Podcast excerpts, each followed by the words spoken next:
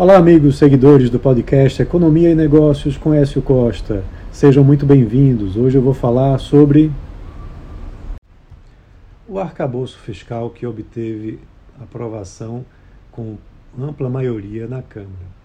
O mecanismo central do arcabouço foi mantido, onde o crescimento dos gastos públicos ficou limitado a 70% do crescimento da arrecadação do governo.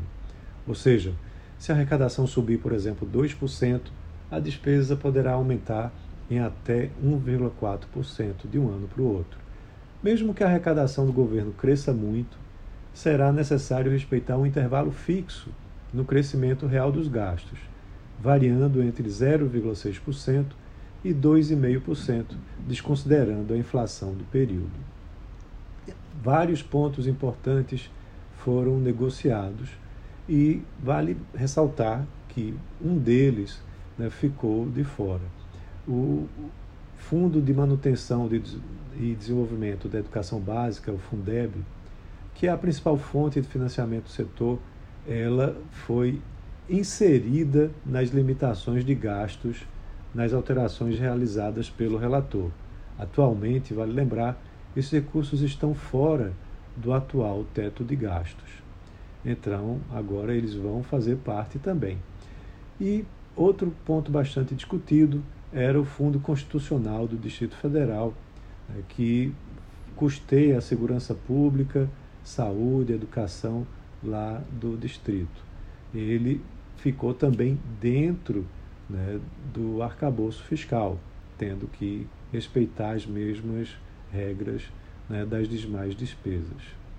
Outro ponto é, importante foi a inclusão da previsão de gatilhos, né, que são mecanismos que pretendem obrigar a contenção de despesas sempre que os gastos do governo ultrapassarem certos limites. Como, por exemplo, se as receitas não avançarem como projetado, o governo vai ser obrigado a contingenciar despesas. Se, mesmo contingenciando despesas, o governo não conseguir cumprir as metas fiscais, que é de zerar o déficit em 2024 e ter superávit em 2025 e 2026, os gatilhos, de forma gradual, serão acionados. Esses gatilhos, eles têm a ver com, por exemplo, no primeiro ano de descumprimento da meta, serão proibidos a criação de cargos, alteração de estrutura de carreira, criação ou majoração de auxílios, criação de despesa obrigatória, reajuste de despesa obrigatória acima da inflação, ampliação de subsídios e subvenções, a concessão ou ampliação de benefício tributário. E no segundo ano de descumprimento da meta, se o governo é, descumprir num segundo ano seguido, novas proibição, proibições serão acrescentadas às existentes, como, por exemplo, o aumento e reajustes da despesa com pessoal, como aumento de salários, admissão ou contratação de pessoal, exceto para reposição de cargos vagos, e a realização de concursos públicos, exceto para reposição de cargos também vagos. Com relação a penalidades, o descumprimento dos contingenciamentos e dos, dos gatilhos já são uma infração à lei de responsabilidade fiscal, sendo passíveis de punição. Então, eles ficaram é, sem nenhuma penalidade adicional.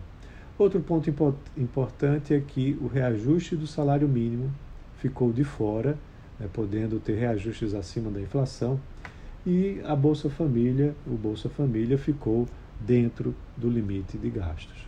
Então é isso, um abraço a todos e até a próxima.